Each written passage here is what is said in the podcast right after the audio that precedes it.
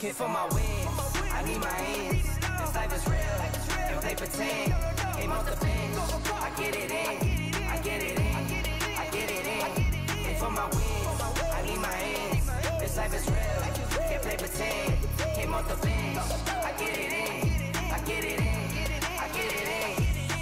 job, I get it done, but you should know that. Shine like a sun, on one, you should know that. I get the front and in the back, you should know that. No need to stun, it's never cap, you should know that. All I know, ten toes, never fold, bang roll, on the go, ice wall, ice wall, ice wall. Hit for my wins, I need my ends. This life is real, and play pretend. Came the bench, I get it in, for my wins, I need my ends. This life is real, can't play pretend. Came off the bench, I get it in, I get it in, I get it in. I miss my baby, so I hit them on the FaceTime.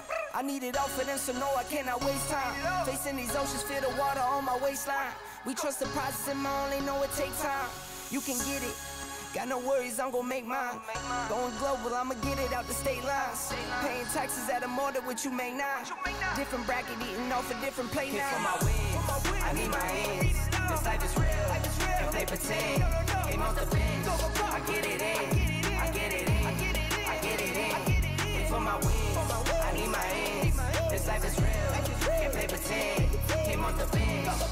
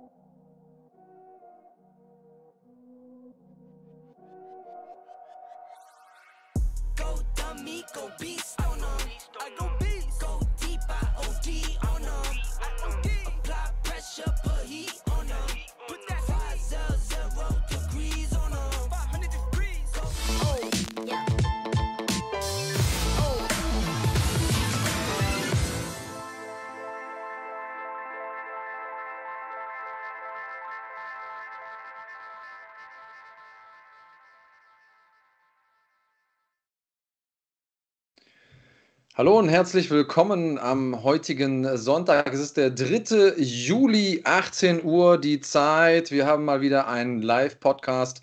Und nein, heute wird nicht Marc Bergmann sagen, dass wir eine picke-packe volle Sendung haben, sondern meine Wenigkeit Andreas Kranjotakis an meiner Seite, einer äh, ja, meiner engsten und besten Freunde. Und deswegen freue ich mich besonders, dass ich jetzt ein bisschen Zeit mit ihm hier verbringen kann und äh, eben nicht mit besagtem Marc.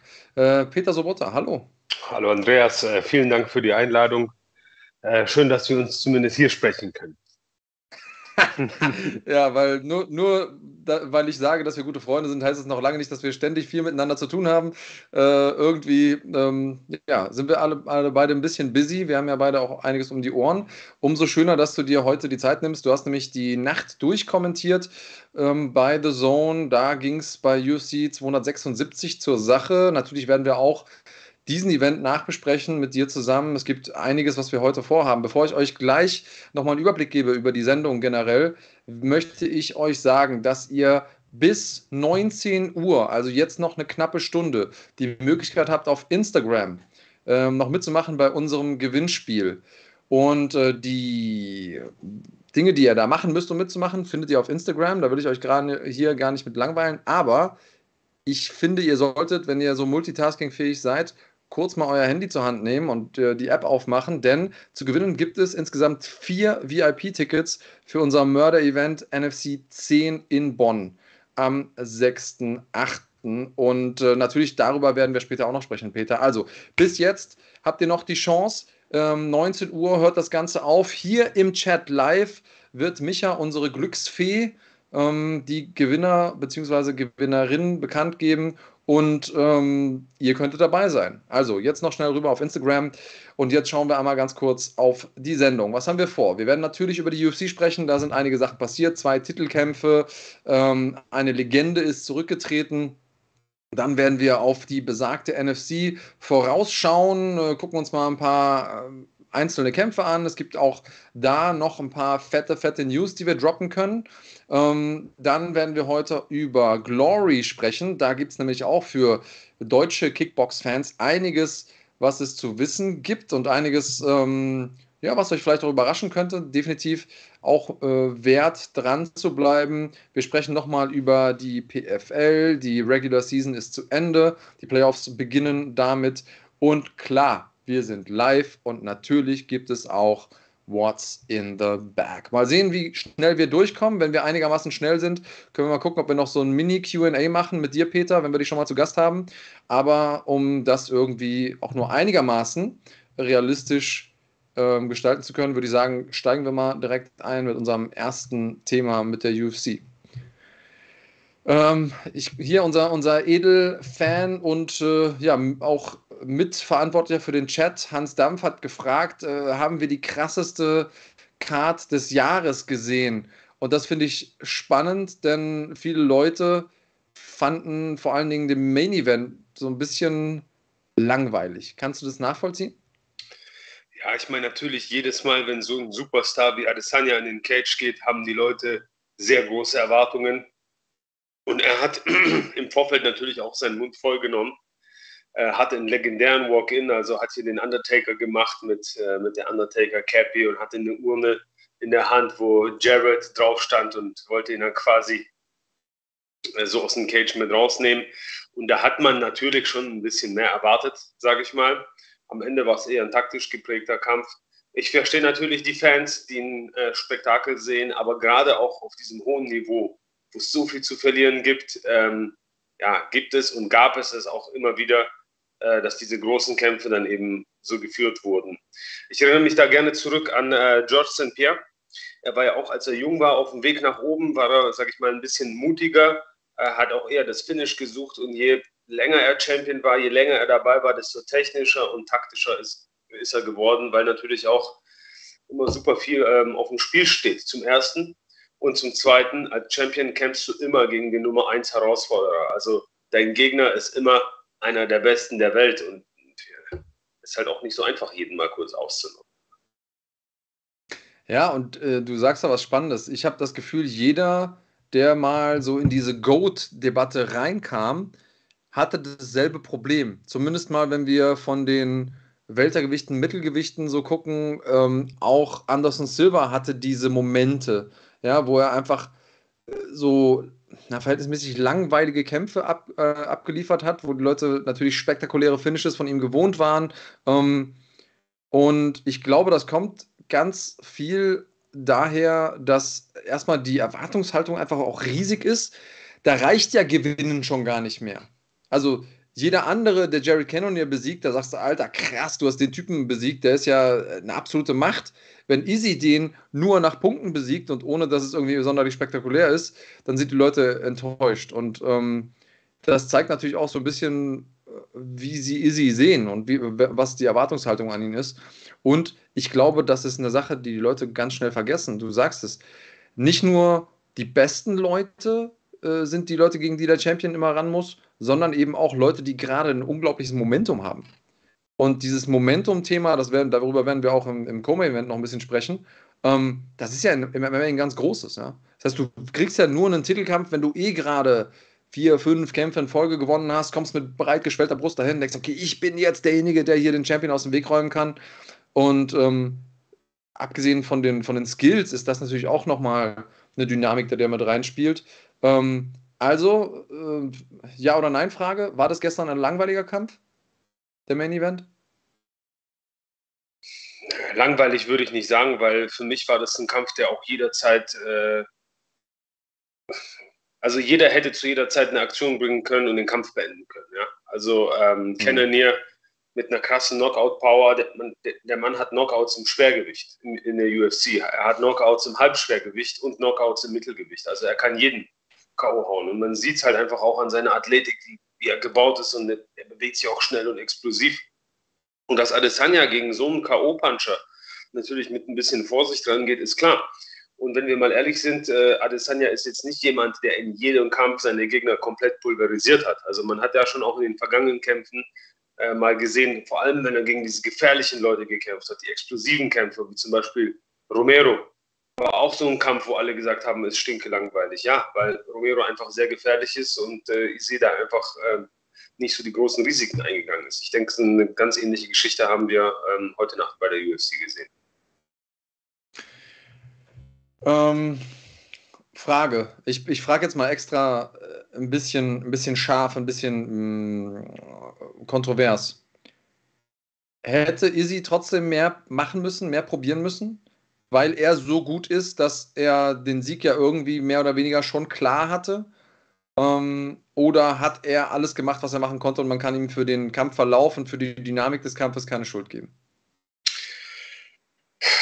Also ich hatte nicht das Gefühl, dass er alles gemacht hat, was, was in seiner Macht steht. Also man hat es ja auch schon allein an seiner Physis gemerkt. Also er war nicht am Ende seiner Kräfte ähm, nach den fünf Runden. Also er war noch immer ganz cool, hat durch die Nase geatmet und ähm, ich glaube schon, dass er sich da auch bewusst zurückgehalten hat, weil ihm eben auch die Risiken äh, be äh, bewusst waren. Und deshalb, wenn du so fragst, ja, er hätte sicherlich mehr machen können. Hätte er dann den Kampf gewonnen, weiß ich nicht. Hätte er mit Sicherheit auch dann, sag ich mal, größere Lücken gehabt und hätte dann auch böse überrascht äh, werden können. Ja, am Ende des, des Tages muss man halt auch sagen, Styles make fights. Ich glaube, wir haben alle ein bisschen mehr erwartet. Jetzt ist es halt eben so nicht gekommen. Aber ich denke, wir können es ihm nachsehen und uns auf einen spannenden nächsten Titelkampf von ihm freuen.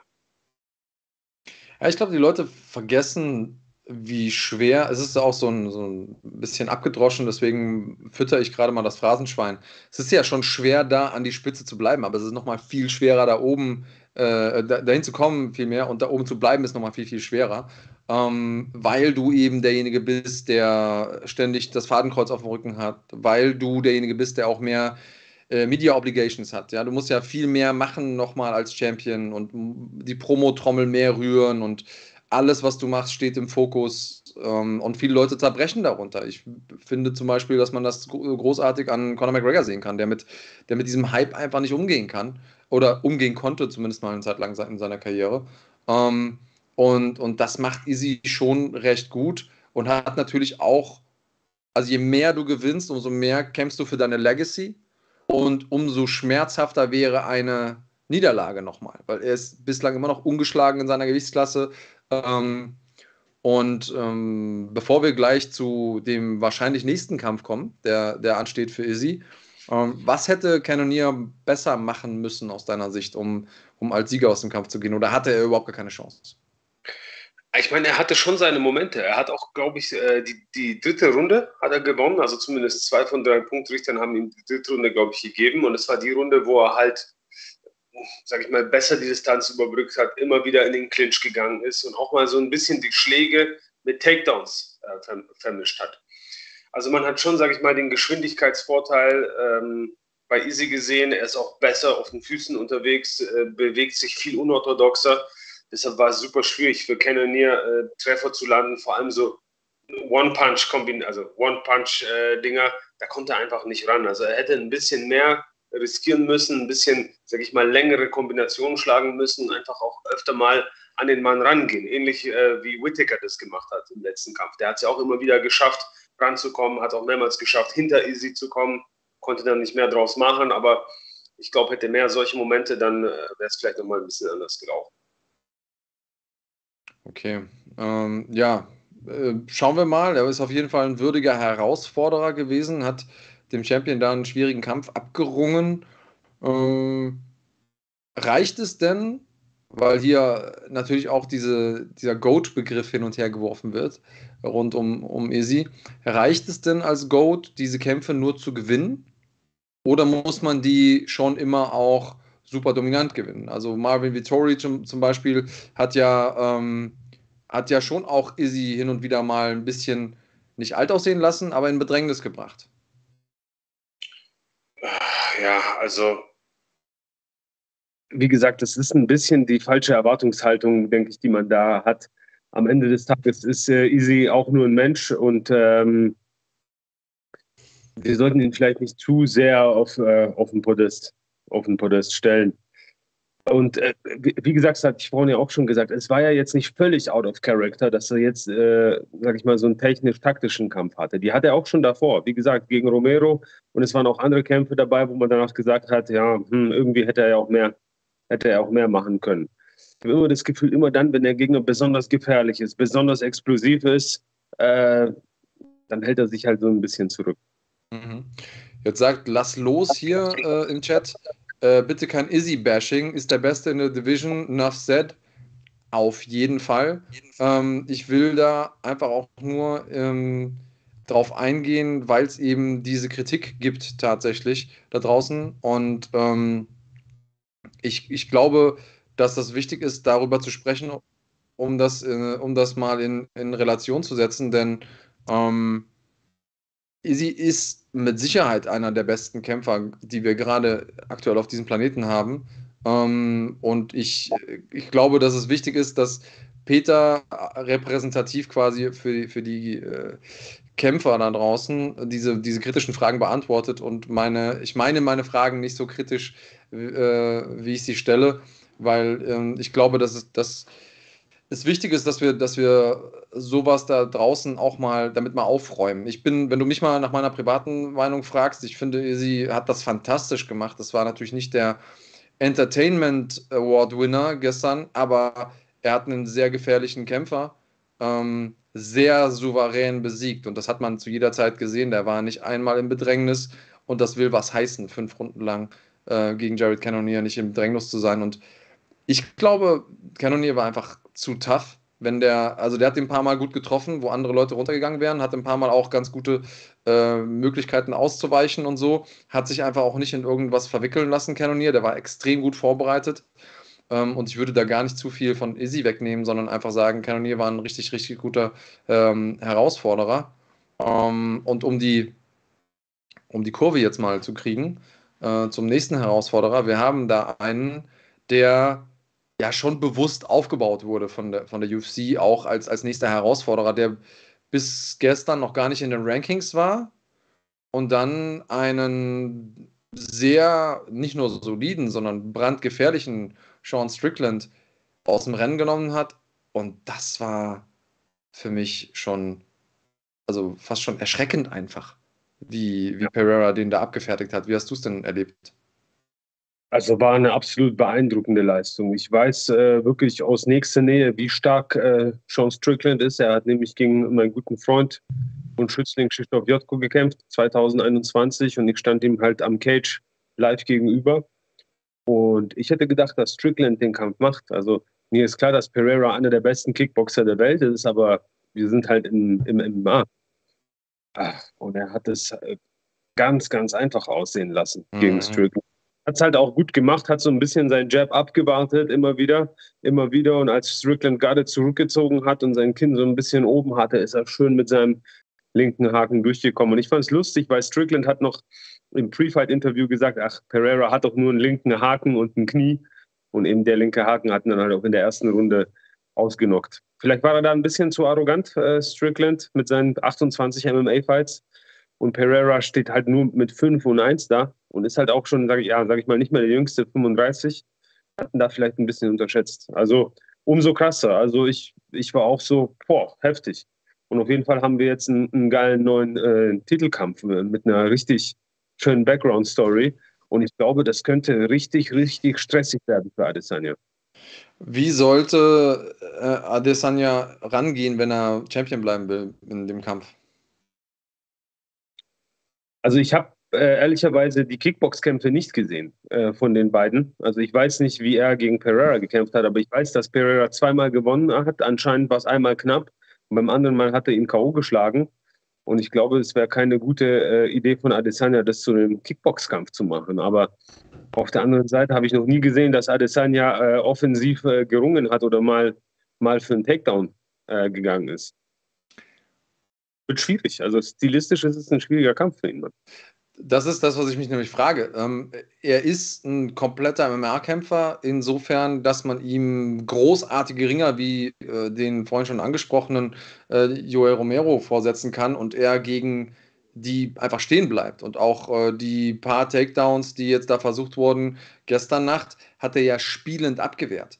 Ähm, und, und trotzdem traue ich ihm jetzt auch nicht zu, dass er irgendwie einen Double-Leg shootet gegen, gegen PR. Ähm, und die, da kommt wirklich, also sind ja die, auch die Fragen, MMA, Kickboxen und oder Stand-up ist nicht dasselbe wie Kickboxen. So, das, das ist erstmal das Erste. Ähm, aber sollte es wirklich jemanden geben, der ihm vom Timing her, von der äh, Präzision im Stand gefährlich werden kann, hat er eine andere Antwort als MMA-Kämpfer. Und ich glaube, das ist, das ist eine spannende Frage. Also erstens, hat Per die Möglichkeit, ihn da in die Enge zu treiben, äh, taktisch, technisch? Ähm, und wenn ja, findet, findet Easy darauf eine Antwort, weil ich sehe jetzt auch nicht, dass er ihn irgendwie grindet und Wall and Stall macht oder einen Takedown von draußen schießt oder so. Das, äh, das sehe ich einfach nicht kommen.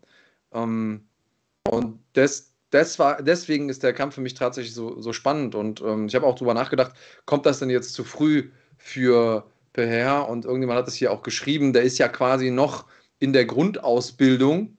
Ähm, und deswegen, ja, Konstantin schreibt das hier. Ähm, deswegen ist es noch zu früh für ihn und Izzy. Aber ich weiß gar nicht. Ich glaube, dass er schon ein, ein, eine reale Bedrohung ist. Und mehr als alle anderen. Also lass uns mal auf die Rankings gucken. Ähm, wer, ist, wer ist da noch bei Easy? Robert Whittaker, ich glaube, brauchen wir jetzt erstmal nicht nochmal sehen. Jared Cannonier haben wir gerade gesehen. Marvin Vittoria haben wir auch gesehen. Sean Strickland, der wurde gestern von, von äh, PR umgelegt. Ja, Derek Brunson brauchen wir nicht sehen, Paulo Costa brauchen wir nicht sehen. Also wir sind schon bei Nummer 7 jetzt. Ja, also ich, ich würde sagen, das macht auf jeden Fall Sinn und ich glaube auch, das wird kein einfacher Kampf. Ja, ey, mit Sicherheit macht Sinn. Ich habe es schon gestern bei der Zone gesagt, äh, also im Mittelgewicht zum einen fehlt es einfach an Herausforderern. Mhm. Und Adesanya hat schon gegen jeden gekämpft, mindestens einmal. Gegen einige von denen aus der Top Ten hat er sogar schon zweimal gekämpft. Und ähm, die ganze Storyline passt einfach auch wie die Faust aufs Auge. Und ich meine, man sieht ja auch, dass die UFC äh, diesen Kampf halt machen will. Sonst hätten sie Pereira nicht so früh verpflichtet, ja, mit so wenig äh, Fights. Der ist mit äh, 3 und 1 ist in die UFC gekommen. Das kann ich mich nicht erinnern, dass es viele Kämpfer gibt, die mit so wenig Fights in die UFC gekommen sind. Sie, außer CM Punk und irgendwie Kane Velasquez oder so. Aber Normalerweise brauchst du ja schon deutlich mehr Siege. Also zum einen das, dann haben sie ihn jetzt auf die gleiche Fightcard gesteckt äh, wie Adesanya, um eben den Adesanya-Fans äh, den Pereira auch, auch nochmal näher zu bringen. Und natürlich mit zwei Siegen im Kickboxen über ihn macht es halt absolut Sinn. Und es ist auch der, ja. der Kampf, der als passieren wird. Also, äh, wenn, man, wenn man diese Marketingmaschine hinter der UFC ein bisschen versteht, dann sind ja noch ein paar andere Sachen. Du hast äh, ein paar gute Sachen aufgezählt. Erstens, oder zusätzlich noch, ähm, so früh in seiner UFC-Karriere schon gegen einen äh, Top 5 gerankten Gegner zu kämpfen.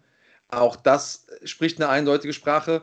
Und wenn Izzy kämpft, per einzublenden, auch das ist schon, also da, da wird ja bildlich auch schon die Sprache erzählt, das könnte der nächste sein. Deswegen bin ich mir ziemlich sicher, dass genau das Ding passieren wird. Und deswegen macht es auch so viel Spaß, darüber zu sprechen. Also, ich glaube, den Main Event haben wir abgehakt. Ich finde, ähm, Ganz klar sie nicht zu langweilig als Champion, aber ich glaube, dass er strategisch nochmal sich neu erfinden muss und, und auch nochmal ein bisschen zeigen muss, ähm, um gegen Peher gewinnen zu können.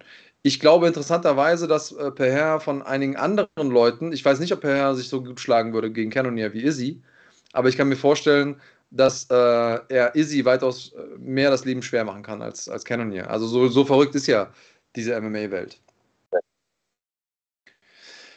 Okay, dann lass uns doch mal über den Co-Main-Event reden, denn der war auch äh, Wahnsinn, oder? Also ich, ich weiß gar nicht, ob man einen besseren Kampf abliefern kann, als Volkanowski das gestern gemacht hat.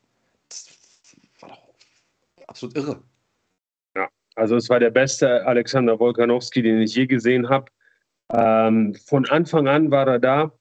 Und äh, fand ich ein bisschen überraschend, äh, wie der Kampf äh, verlaufen ist. Ich hätte wirklich gedacht, dass äh, Volkanowski in diesem Kampf mehr shooten wird, weil äh, im letzten Aufeinandertreffen ähm, von den beiden war es ja ein Split-Decision-Sieg für ihn.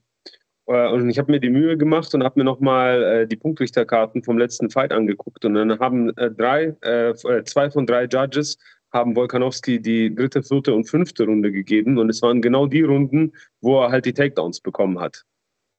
Es waren enge Kämpfe und du weißt, wie es ist, Andreas, wenn es ein enger Kampf im Stand ist, entscheidet oftmals der Takedown. Das war eben in diesem Fight, war, war das der Fall. Und ich dachte, diese Strategie nimmt er mit. Aber Pusterkuchen, also er ist ja nicht wirklich geshootet, vielleicht ein, zwei Mal in, in den fünf Runden. Seine Fäuste haben die Arbeit gemacht. Also er kam wirklich mit verbesserten Boxen. Und was ich diesmal äh, noch stärker wie sonst fand, ich finde, Volkanowski hatten wir in der Vergangenheit oft nur im Vorwärtsgang Boxen sehen. Im Rückwärtsgang hat er sich halt verteidigt aber attackiert im Vorwärtsgang. Und diesmal hat er auch super im Rückwärtsgang einfach mitgeschlagen und hat Max Holloway niemals in den Kampf kommen lassen. Und Holloway auf der anderen Seite ist halt ein Typ, der lebt über sein Volumen. Und ja, das ist einer von wenigen Kämpfern, der auch mal eine 10-Punch-Kombination raushaut und einfach an seinem Gegner dran bleibt. Und wenn du ihn das machen lässt, dann ist er auch super stark. Aber Volkanowski hat ihn überhaupt gar nicht reinkommen lassen in den Kampf. Hat ihn sowohl im Rückwärtsgang als auch im Vorwärtsgang immer wieder hart getroffen. Wenn er mit den Fäusten nicht durchgekommen ist, hat er Leg-Kicks gemacht, Body-Kicks und also hat Holloway nicht den Hauch einer Chance gelassen. War extrem dominant und richtig beeindruckend. Ja, beeindruckend für mich auch, dass er äh, nicht nur geschafft hat, was er, was ihm vorher nicht gelungen ist aus meiner Sicht, nämlich diese Vorstöße von Holloway, die es ja gab, einfach sofort zu beenden. Der ist ja immer gegen eine Mauer gerannt und zwar in Form von einer Kombination. Der ist nicht reingekommen und dann äh, hat äh, Volkanowski irgendwie mal einen Uppercut geschlagen oder mal einen, mal einen Konterhaken, sondern der hat einfach eine 2er-3er-Kombination des Todes rausgefeuert. Ähm, richtig präzise, unglaublich hart und damit hatte man irgendwann das Gefühl, okay, Holloway, der ja dafür bekannt ist, nach vorne zu gehen, einen Stahlschädel zu haben, ähm, sich nicht unterkriegen zu lassen, der hatte irgendwann gar keinen, Bock, gar keinen Bock mehr reinzugehen. Der wollte gar nicht mehr rein, weil es jedes Mal sofort Schläge gehagelt hat, wenn er reingegangen ist. Und dann war der so ein bisschen verloren im Niemandsland. Also unglaublich. Und bei dieser Trilogie-Geschichte ist ja auch immer ein bisschen die Frage, also wenn man einmal aufeinander trifft, kann man sagen, es ist so zu einem Teil, wer ist der bessere Kämpfer und zum anderen Teil, wer hat den besseren Tag. Es gibt ja diese sieben aus zehn Mal besiege ich den. So. Ja. Aber wenn man schon zweimal gegeneinander gekämpft hat, also zweimal 25 Minuten die Matte miteinander geteilt hat, dann an einen äh, Punkt zu kommen, wo man seinen Gegner, den viele für die Besten in der Gewichtsklasse halten, so deklassiert, das zeigt auch eine unglaubliche Kampfintelligenz und das zeigt natürlich auch, wie gut dieser Eugene Behrman ist, diese, dieser Head Coach vom, vom City Kickboxing. Also so ja. eingestellt zu sein, die Dinge gedrillt zu haben, die man dafür drillen muss, den Gameplan zu haben, den Kämpfer so on point zu, vorzubereiten, das war Kunst auf, auf ganzer Linie und zwar von, von allen Gewerken, die da beteiligt sind, aus, aus meiner Sicht. Ja, war heftig, war heftig und man hat halt auch einfach gesehen oder man sieht, dass Volkanowski sich immer noch weiterentwickelt. Bei Holloway hat man so ein bisschen das Gefühl, okay, man weiß, was kommt, er ist super, er kommt auch immer zum Kämpfen, er ist auch immer fit. Aber man sieht jetzt keine so wirklich großen Sprünge mehr. Ja? Mhm. Habe ich zumindest das Gefühl. Volkanowski, also next level, ohne Scheiß. Also der hat das nächste Level erreicht und ich weiß halt auch nicht, was er jetzt noch machen soll. Also der wird wahrscheinlich jetzt auch eine Gewichtsklasse hochgehen, weil im Federgewicht gibt es ja auch nie, niemanden mehr, gegen den er kämpfen kann aktuell. Was macht er denn, wenn eine Gewichtsklasse hochgeht? Er kämpft wahrscheinlich gegen Oliveira, oder? Ist eine gute Frage. Also, das äh, wäre natürlich ein ab, abgefahrener Kampf, aber der ist ja schon so extrem klein. Also, hat er da eine Chance? Rein, rein von der, ich meine, wenn du Holloway dir angeguckt hast und, und den, eigentlich sah es rein physisch unfair aus, aber klar, hat, hat natürlich gewonnen. Wird es genauso sein mit, mit, mit Oliveira?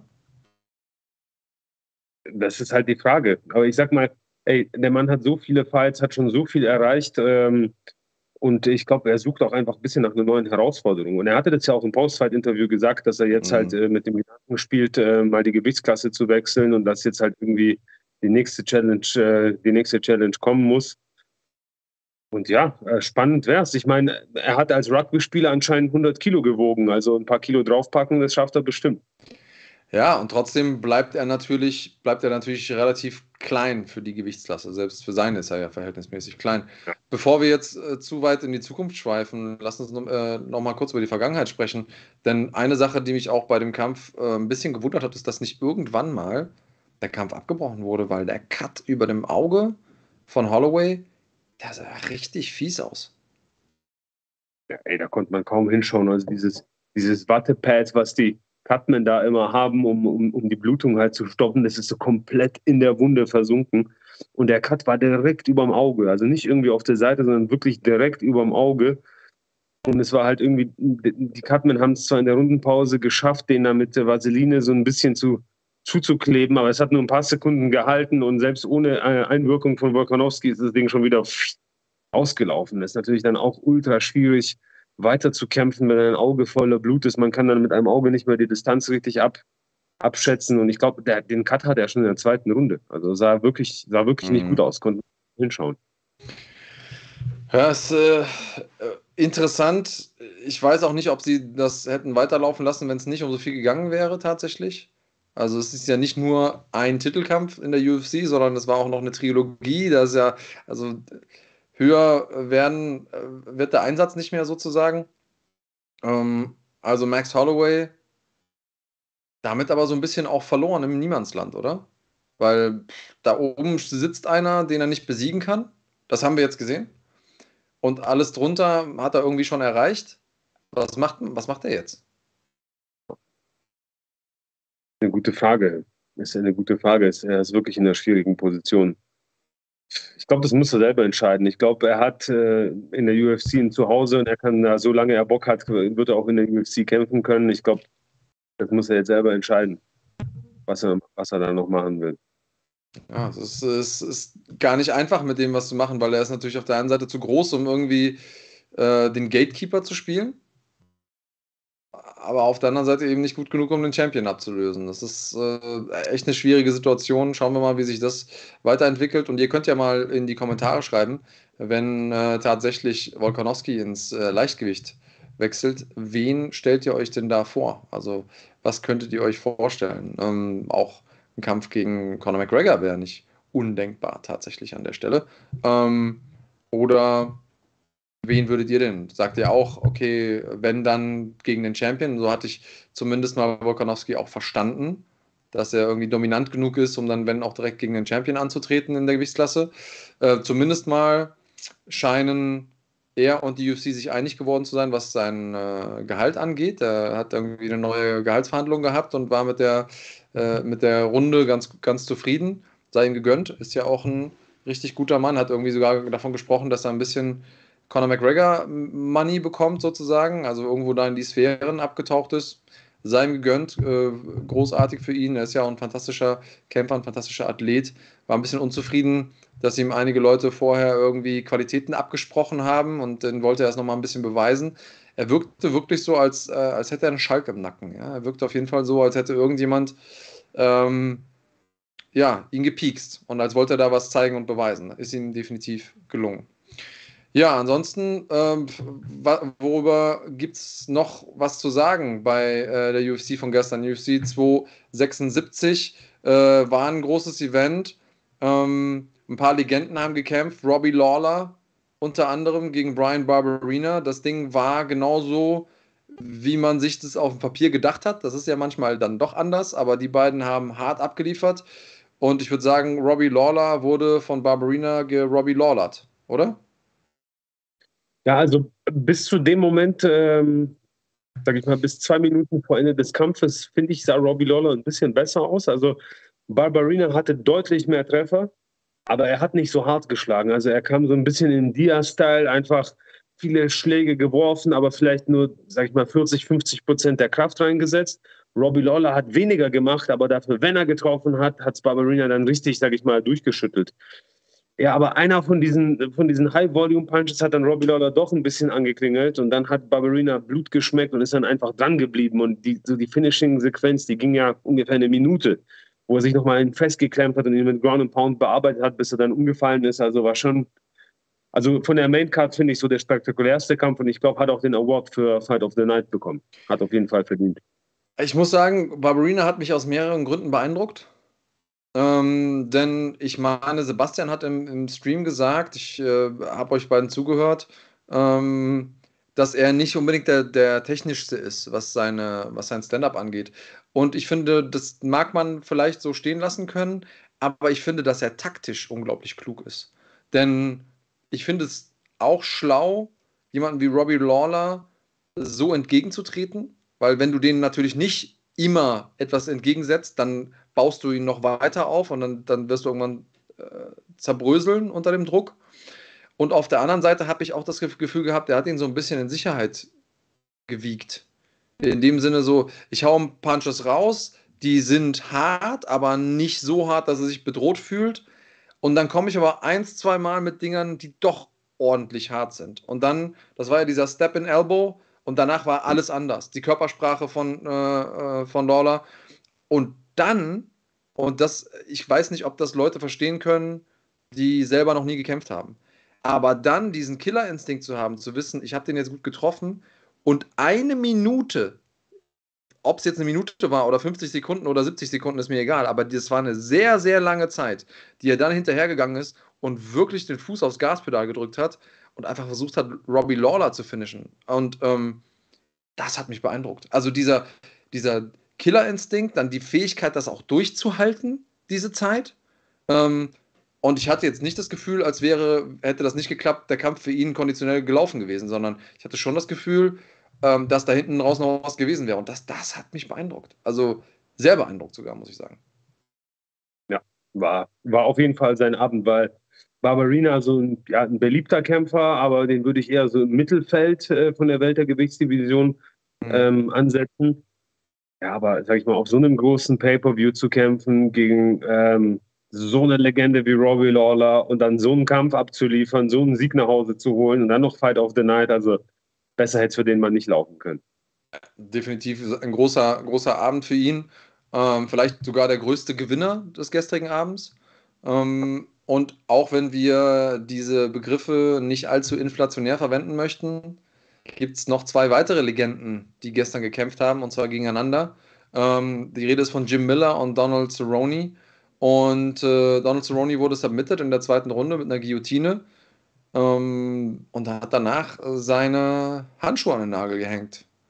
Das, ähm, ja, kam das überrascht für dich?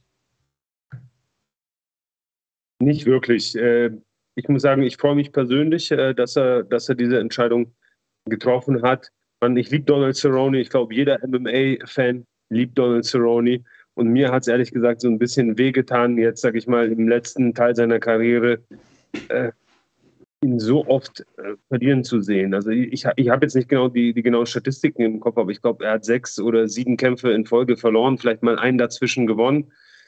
Aber ja, sah halt echt, sah halt echt nicht mehr so gut aus jetzt in, in, in letzter Zeit. Und das ist natürlich schade, weil wir, wir wollen ihn natürlich positiv in Erinnerung behalten und ähm, ja, hat dann ein bisschen, sag ich mal, meiner Meinung nach die Welle zu lange geritten.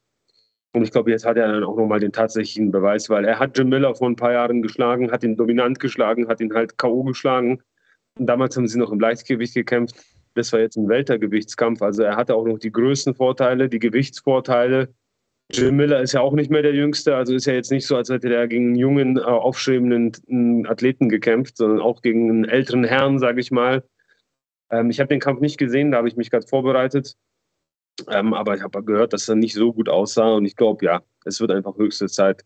Natürlich ist es schade, das ist ein Andreas Kämpfer aus unserer Generation, die wir das ganze Leben lang verfolgt haben, aber man muss auch so ehrlich sein und sagen, es wird, wird Zeit für ihn. Ja, und er hat was Entscheidendes gesagt äh, im Nachhinein, dass ich die ganze Zeit vorher schon gedacht habe zu spüren. Er hat gesagt, ich liebe es nicht mehr. Und ich finde, man hat ihm über lange Phasen seiner Karriere angemerkt, dass er einfach, dass er liebt, genau das zu machen, was er macht. Aber irgendwann hat das aufgehört. Und natürlich macht es weitaus mehr Spaß, wenn man gewinnt. Klar. Ähm, und es kann natürlich auch ein bisschen daran liegen. Aber ich glaube, das ist manch, irgendwann ist, nutzt sich das eben auch ab. Also ich kann das, ich kann das von mir sagen, von meiner, von meiner Karriere. Ähm, die ersten Kämpfe habe ich mir in die Hosen geschissen. Und, und zwar teilweise wortwörtlich, ja. Und dieser, mhm. dieser Kick, dieser Adrenalinrausch, den man dann hat und dieses, dieses angespannte Gefühl und, und dann gleichzeitig auch dieses High oder dieses Low danach, das war Wahnsinn. Und irgendwann waren Siege nicht mehr so krass, auch wenn die Kämpfe größer wurden und Niederlagen nicht mehr so krass, obwohl die Kämpfer größer wurden. Ähm, Und dann habe ich auch für mich selber gemerkt, so, vielleicht ist es das dann jetzt nicht mehr. Ähm, und das habe ich bei ihm gedacht zu sehen. Und ich fand es schön, dass er das nochmal irgendwie, dass er so ehrlich war, das, das, das zu sagen. Und ich bin bei dir, die ganzen großen Leute ähm, hinten raus dann nur noch verlieren zu sehen, ähm, das wird denen auch nicht gerecht. Ich versuche ihn so in, in Erinnerung zu behalten, wie er war. Und ja, ey, der deutsche Dennis Siever hat gegen ihn gekämpft, ja. Hat zwar, äh, hat zwar verloren, einer der wenigen Submission-Siege vom Cowboy, aber es war ein guter Kampf und ähm, hat so viele legendäre Schlachten geschlagen. Ähm, Cowboy, so long. Das war äh, eine absolut fantastische Karriere. Du hast uns großartig unterhalten. An vielen Stellen habe ich versucht, mir an dir ein, ein, Beispiel zu nehmen und ich glaube, es ging vielen anderen äh, Kämpfern da draußen auch so. Ja, Matt Max schreibt hier noch was Spannendes zu der, zu der Fight Card und zwar äh, Dricus Duplessis steht jetzt 3-0 in der UFC. Soldic hat ihn in, äh, das letzte Mal besiegt und ihn K.O. geschlagen bei KSW. Ist, äh, ist, ein, ist ein valider Punkt. Äh, Duplessis ist ein krasser Kämpfer, keine Frage, aber zeigt natürlich auch nochmal, aus welchem Holz Soldic geschnitzt ist. Und ähm, ja, es gibt ja schon ein paar Unkenrufe. Die Spatzen pfeifen es von den Dächern. Es wird langsam Zeit für Soldic zu wechseln. Gucken wir mal, ob das, ob das was gibt. Wie, wie sehr verfolgst du den? Weil er ja außerhalb der UFC unterwegs ist?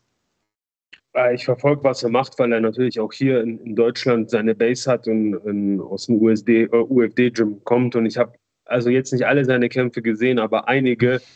Und äh, für mich äh, einer der besten oder vielleicht sogar der beste Kämpfer außerhalb der UFC. Und ich mhm. würde ihn unheimlich gerne in der UFC sehen und ähm, am besten schon gestern. Und klar, was du gesagt hast, er hat, er hat Duplessis hat er, hat er alt aussehen lassen. Ich glaube, Duplessis hat jetzt nochmal eine, eine Schippe draufgelegt. Äh, der Gewichtsklassenwechsel hat ihm gut getan. Äh, bei, äh, bei KSW haben die, glaube ich, noch im Weltergewicht gegeneinander gekämpft. Mhm. Da war er immer so ultra abgemagert und hat sich total abgefuckt, um aufs Gewicht zu kommen. Jetzt in den UFC kämpft er bis 84 und äh, sah sehr gut aus. Und er hat gestern gegen Brad Tavares gewonnen. Und Brad Tavares ist mit Sicherheit keine Laufkundschaft. Also auch ein absoluter nee. Veteran. Und den Kampf habe ich geguckt, äh, war eine krasse Leistung, muss man sagen. Ja, und man darf nicht vergessen, der hat Soldic ja auch mal besiegt. Und zwar im ersten Kampf hat er Soldic K.O. geschlagen und dann war es andersrum. Ähm, also spannende Nummer. Äh, ich bin bei, dir. Soldic sollte definitiv in die UFC ähm, und das am besten äh, besser gestern als, als heute. Ähm, gut, so schön das UFC-Thema ist. Äh, ich würde sagen, wir haben das jetzt ausführlich besprochen und wir haben etwas äh, anstehen in Deutschland das zumindest mal einige von euch auch extrem feiern. Ähm, Kevin Seri schreibt hier, freue mich schon auf NFC 10 und äh, wir uns natürlich auch. Lass uns aber noch mal kurz ähm, ein paar Minuten nehmen oder ein paar Sätze nehmen, um NFC 9 rekap rekapitulieren zu lassen, denn ähm, das war ja quasi ein Heimspiel für die Planet Eater. Es war in Balingen selbst, also da, wo ihr herkommt ähm, und wo ihr trainiert und wo ihr seid. Sag mal kurz, wie war es denn aus eurer Perspektive?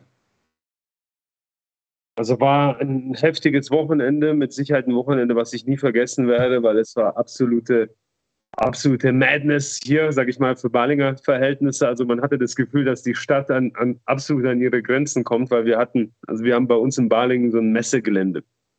Und da ist die Sparkassenarena, da haben wir veranstaltet an dem Abend, also NFC mit knapp 2000 Zuschauern. Direkt daneben ist die Volksbankmesse. Das ist so die zweitgrößte Halle in, in der Region. Dort war eine große türkische Hochzeit ähm, am gleichen Abend. Und auf dem Messegeländeplatz war noch Stadtfest, also Rummel mit äh, Kirmes und Bierzelt und so weiter und so. Alle Menschen, ich glaube, es waren noch nie so viele Menschen gleichzeitig in Balingen wie, wie an diesem Wochenende. Und sage ich mal, unsere Stadt ist ein bisschen an, an die Kapazitätsgrenzen gestoßen. Also von dem her war es halt krass. Ähm, und es war halt eine absolute Hitzeschlacht, weil es war irgendwie gefühlt 100 Grad, aber ich glaube, ähm, in Nachrichten haben sie irgendwie gesagt 34 Grad oder 36 Grad. Also es war ultra heiß draußen, in der Halle halt auch. Und die Kämpfer haben sich einen abgeschwitzt, weil unter den Scheinwerfern ist natürlich nochmal deutlich äh, heißer. Ähm, also es ging auf jeden Fall heiß her. Die Stimmung war fantastisch, ähm, vor allem äh, natürlich bei den Heimkämpfern. Also da haben einige eine richtig große Fanbase äh, mitgebracht. Das war halt auch schön. Ja, und auch sportlich gesehen lief es jetzt insgesamt für uns äh, als Team, lief sehr gut. Ähm, wir hätten ursprünglich acht Kämpfer gestellt, äh, zwei sind dann aber ausgefallen, waren dann am Ende immer noch sechs Kämpfer, also immer noch eine Menge zu tun. Und ja, äh, war ein verrückter Abend. Ich habe noch zwei Tage danach irgendwie gebraucht, um das alles irgendwie zu verarbeiten und so, aber war erfolgreich. Und äh, auch nochmal jetzt, jetzt persönlich, Andreas, danke, dass ihr da wart. War für uns äh, war es ein richtiges Fest. Ja, es war, war wirklich verrückt, weil ähm, die Fightcard und das Event ist, glaube ich, so ein bisschen unterm Radar geflogen. Bei dem einen oder anderen MMA-Fan, vielleicht weil man es, ähm, also vielleicht weil so viele andere Events anstanden äh, kurz davor, vielleicht weil es eben in Balingen war und nicht irgendwo in einer, in einer Metropole. Aber die Kämpfe, also ich glaube, von der Qualität der Kämpfe ähm, habe ich selten sowas Krasses gesehen. Das war also wirklich Wahnsinn. Ihr hattet natürlich auch einen, ähm, einen wirklich guten Abend, muss man, muss man dazu sagen. Ähm, und nicht deshalb, weil euch Max Merten, der, der Matchmaker der NFC, da irgendwie lauter Laufkundschaft oder Fallobst hingestellt hat, sondern weil ihr einfach alle richtig gut performt habt. Ähm, und ja, mit diesem Main Event dabei, also vielleicht nochmal, wenn ihr es nicht gesehen habt, schaut euch mal auf unserem äh, Insta-Profil die Reactions von Marc und mir an und auch da seht ihr nochmal den, äh, den K.O. vom Main Event. Das Ding alleine war schon echt ultra scary und äh, für mich unglaublich beeindruckend. Ähm, auch so wahnsinnige Stimmung in der Halle. Wenn ich mir überlege, äh, Tasso, der, der ja aus Stuttgart kommt, was ja eine, eine, gute Autostunde weit weg ist, hat da seine, äh, seine ganzen Hooligans mitgebracht und die haben ordentlich Stimmung gemacht. Natürlich eure ganzen Jungs ähm, und die Halle war von der Stimmung her, also das wird schwer zu toppen tatsächlich.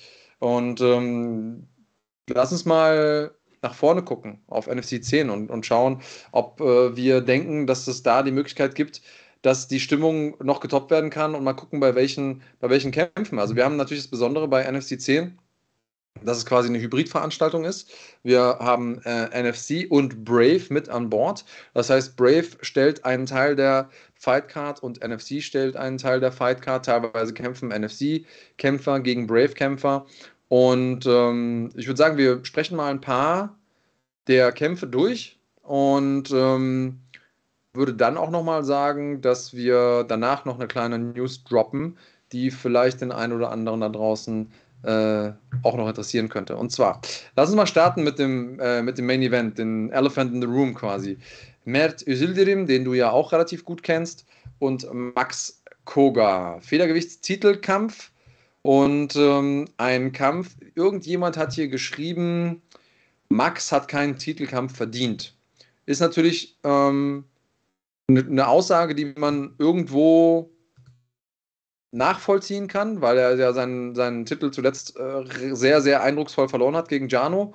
Ich kann mich aber erinnern, dass äh, auch einige Leute geschrieben haben, Mert hätte keinen Titelkampf verdient gegen Jano. Ähm, das heißt also erstens, weil wir denken, die Leute hätten es nicht verdient, heißt es nicht, dass das kein spannender Kampf wird und dass die, der Person, die Person nicht gewinnen kann. Und die zweite Sache, die ich eigentlich viel interessanter finde, ist, der Champion selbst, also Mert hat gesagt, er würde am liebsten gegen Koga kämpfen. Also, was macht mehr Sinn, als genau das zu tun? Und ähm, wie ist deine Einschätzung zu dem Kampf? Also, wie, wie siehst du ähm, das zustande kommen? Hast du auch das Gefühl, dass, dass äh, Max das nicht verdient hat? Und wie siehst du den Ablauf des Kampfes? Ich gehe mal davon aus, dass du schon einen Favoriten hast, wahrscheinlich. Also erstmal, wir freuen uns äh, sehr auf den Kampf und, und, freuen uns auch, dass der zustande gekommen ist. Und es ist genauso, wie du sagst, äh, wir haben nach diesem Kampf gefordert, das ist mehr sein Traumkampf hier auf deutschem Boden. Und äh, natürlich kann man so ein bisschen verstehen, die Leute, die sagen, ja, der hat es halt nicht verdient. Aber dazu muss ich sagen, Leute, wir sind hier in Deutschland und wir sind hier bei NFC. NFC ist äh, eine sehr geile Promotion, aber wir stehen immer noch, äh, oder ihr steht immer noch, sage ich mal, relativ am Anfang und äh, die Divisionen sind noch nicht so tief. Also wir sind hier nicht in der UFC, wo es in jeder Gewichtsklasse 30 unterschiedliche äh, Kämpfer gibt, die alle schon seit Jahren gegeneinander kämpfen. So. Also ähm, da hat man auch nicht immer, sage ich mal, die große äh, die, die große Wahl und den, so sage ich mal, den logischen Herausforderer, der immer super klar ist.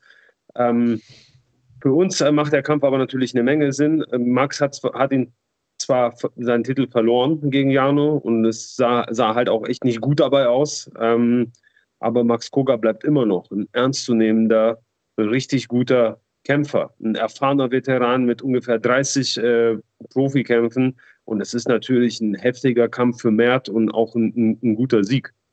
So, wenn, also wenn, wenn er ihn, ihn denn holt. Und deshalb war es halt natürlich auch ein absoluter Traumkampf. Und natürlich auch von der Promotion und von dem Ganzen drumherum auch, äh, auch interessant für uns. Und wir freuen uns absolut auf den Kampf. Und wir sind natürlich auch zuversichtlich, dass wir ihn gewinnen können, sonst hätten wir ihn halt auch nicht gefordert. Aber ähm, es wird kein Spaziergang im Park.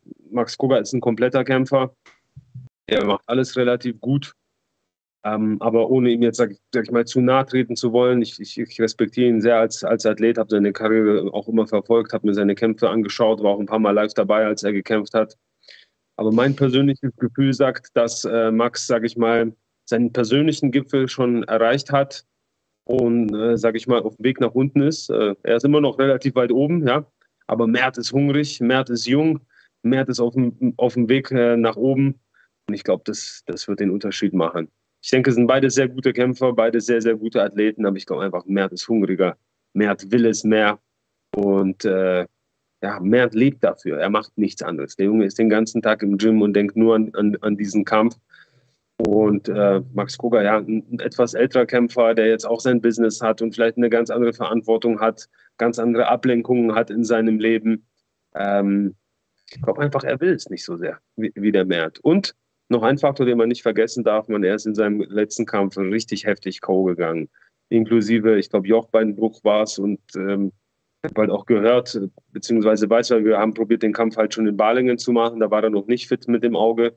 Also scheint er da auch ernsthafter äh, verletzt gewesen zu sein. Und sag mir, was du willst, aber das kann kein Mensch einfach so abschütteln. Äh, wenn du so schwer K.O. gegangen bist, dann brauchst du wieder ein bisschen, um, sag ich mal, wieder reinzukommen, ja und äh, ja, dann direkt zurückzukommen und dann ähm, gegen mehr zu stehen. Also wird nicht einfach werden für Max. Ja. Okay, wird nicht einfach werden. Wo sind denn die Dinge, wo ihr aufpassen müsst? Also, weil du hast es jetzt gesagt, Koga ist super erfahren, ist, ist auch ein äh, gefährlicher Kämpfer. Gibt es denn Bereiche, wo ihr das Gefühl habt, so das oder das darf nicht passieren zum Beispiel? Also Max Koga ist ein intelligenter Kämpfer und äh, wie, wie, soll ich sagen, er probiert aus jeder Situation das Beste zu machen. Es gibt nicht wirklich eine Position, wo er jetzt irgendwie super schwach ist, wo man sagen kann, ja, wenn wir da sind, äh, dann wird es halt ein, ein, Kinderspiel. Er kämpft um jeden Zentimeter, er probiert aus jeder, jeder Situation ähm, das Beste zu machen. Wir haben natürlich einige Sachen in seinem Spiel entdeckt. Ich will jetzt nicht sagen Fehler, aber ich sage mal eher Verhaltensweisen, mhm. auf die wir natürlich vorbereitet sein werden. Aber da können wir dann nochmal nach dem Fight äh, drüber sprechen. Das sind jetzt wirklich technische und taktische Sachen, die ich äh, im Voraus auf jeden Fall nicht verraten werde. Okay, ja, spannender Main Event auf jeden Fall an dem Tag, wenn ihr live dabei sein wollt. Äh, es war im, an diesem Black Table, ging es zwar sehr, sehr freundlich zu, äh, auf einer zwischenmenschlichen Ebene, aber es war schon relativ klar, beide haben gesagt, die Balinger Wand wird gegen die Frankfurter Wand prallen. Gucken wir mal, welche der beiden Wände da noch am Ende stehen werden. Ich glaube, von der Stimmung her sollte sich das auf jeden Fall äh, auch nichts nehmen mit dem, was wir da in Balingen erlebt haben. Und äh, wir haben noch ein paar richtig gute andere Kämpfe, die, die am Start sind. Ähm, unter anderem wird äh, ein, ein, Mann mit dabei sein, den du auch ganz gut kennst, Wladimir Holodenko, äh, auch Vertragskämpfer bei NFC, deswegen ähm, vollkommen sinn, sinnhaft, dass er mit, mit am Start ist. Ähm, wie, wie siehst du ihn denn? Wo siehst du auch seine Zukunft vielleicht? Ähm, also Holodenko ähm, bei seinem letzten Kampf gegen ähm, den Montana war ich mir relativ sicher, ähm, dass er gewinnt. Ich hatte auch vorher mit ihm, äh, mit ihm gesprochen und Holodenko, ein Freund äh, von uns, von unserem Team, war schon öfter da, hat schon öfter bei uns trainiert und ich kann, weiß relativ gut, was er kann und was er nicht kann. Und ähm, den Montana habe ich auch schon ein paar Mal bei NFC gesehen und mir war klar, wenn Holodenko von Anfang an Druck macht, dann wird er ihn halt brechen. Und äh, habe ihm das auch so gesagt. Ich will jetzt nicht sagen, weil ich es ihm gesagt habe, hat er das umgesetzt. Er hatte das auch schon, natürlich schon selber erkannt und hatte das selber halt auf dem Schirm und hat dann auch super, super geklappt. Ähm, der Kampf hat eine Menge, sag ich mal, ähm, für eine Menge Wirbel gesorgt. Ähm, sein Name ist, äh, ist gewachsen und ja, ich glaube, er genießt den Hype. Also gefällt ihm, gefällt ihm ganz gut die Position, in der er jetzt ist. Und äh, kannst du mir noch mal sagen, gegen wen er kämpft? Ich habe es leider nicht auf dem Schirm. Axel Sola heißt sein Gegner. Ähm, okay. Vielleicht heißt er auch Axel Sola, bis dahin weiß ich das. Ähm, und äh, ich glaube, dass das jetzt vor allen Dingen ein Moment sein wird. Er hatte diesen Breakthrough-Moment gegen Montana, wo alle drauf geguckt haben und wo er einfach extrem geglänzt hat.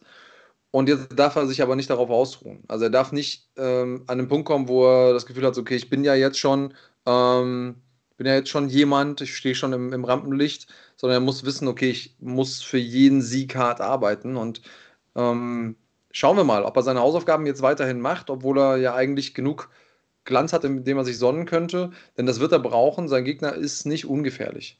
Ähm, wir haben, weil es hier eben auch nochmal ähm, angefragt wurde, äh, nee, Mo Grabinski, ja, ist auch schon dabei oder ein Event später, fragt Conciliage. Der ist mit dabei. Marcel Mohamed Grabinski kämpft gegen Vadim Gutz im Super-Leichtgewicht. Ähm, richtig guter Kampf, äh, den wir so in Deutschland auch nicht sehen würden, wenn es nicht diese Verbindung zu Brave gebe, zwischen NFC und Brave. Deswegen bin ich ehrlich gesagt froh, dass, dass wir das machen konnten.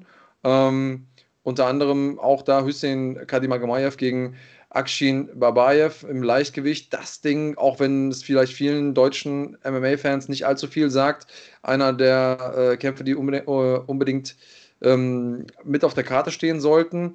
Und Grabinski, ja, der äh, ja, hält schon lange die deutsche Fahne hoch. Der äh, repräsentiert uns lange schon in internationalen Kämpfen. Ähm, wie siehst du ihn so? Einer der besten deutschen Kämpfer, auf jeden Fall. Auch schon gefühlt ewig, äh, ewig dabei. Mhm. Ja, und ein, ein, einer der wenigen, der ähm, erfolgreich international kämpft. Mhm.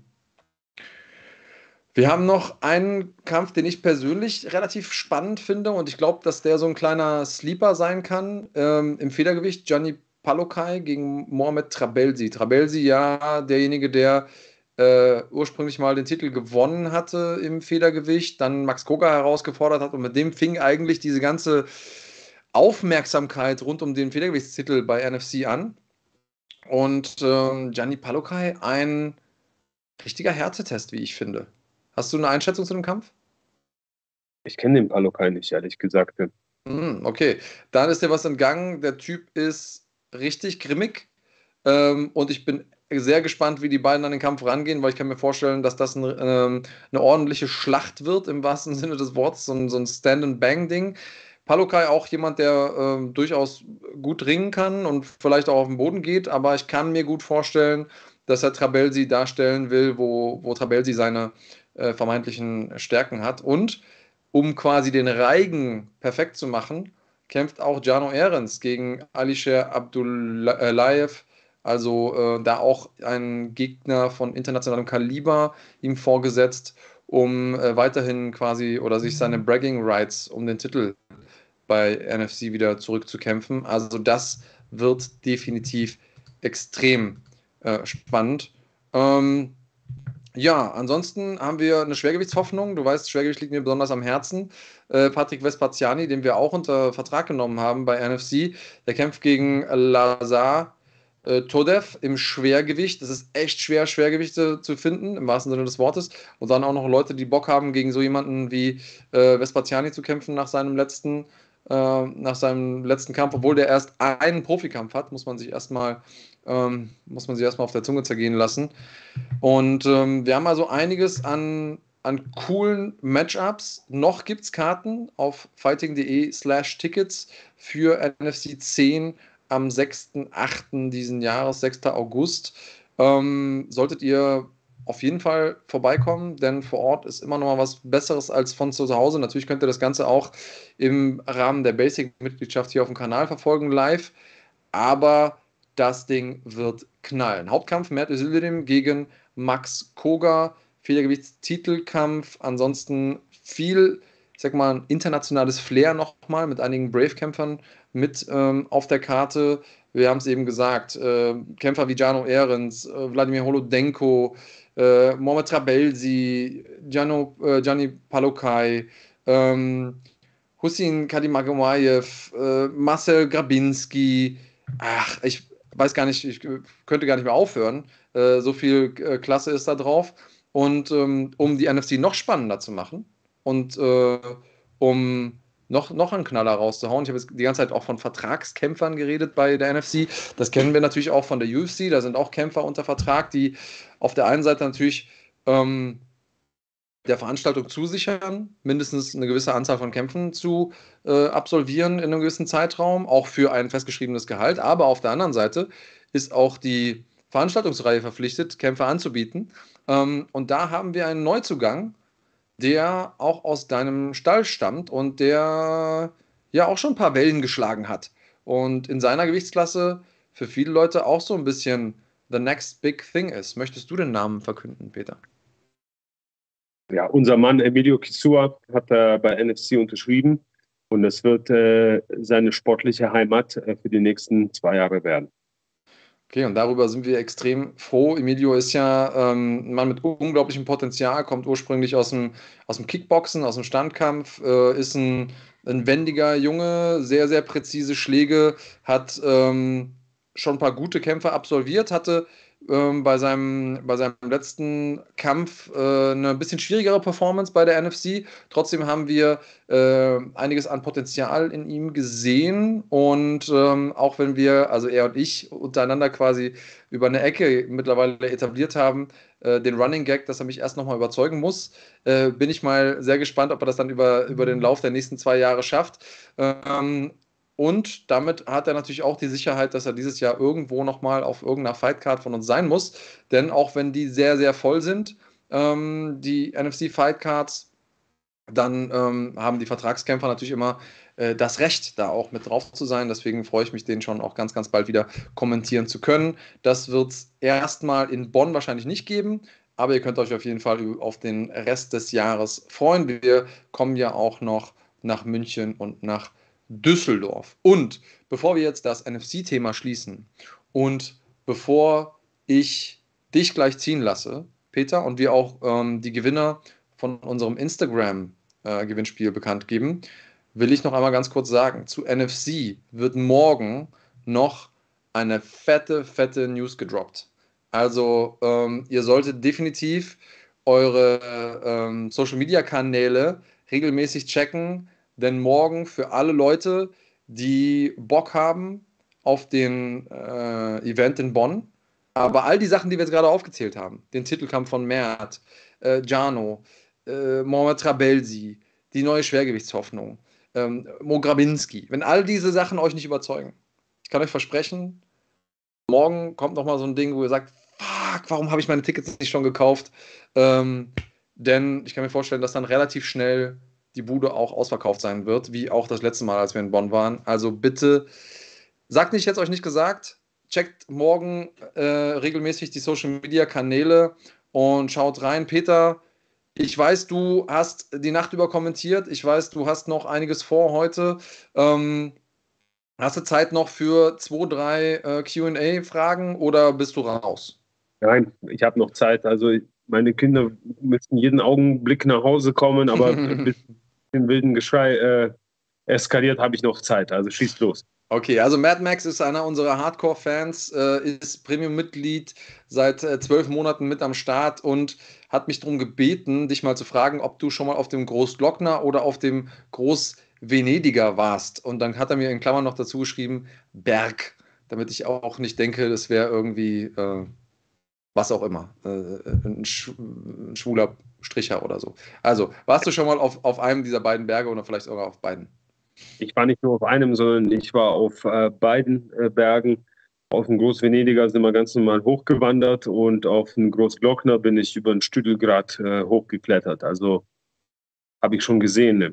Nächste, das nächste Ziel ist Himalayas. ja, du bist ja sehr outdoorsy. Du machst ja, machst ja viele Sachen draußen. Ich sehe dich irgendwie Gletscher klettern und äh, Wildwasser raften und sowas.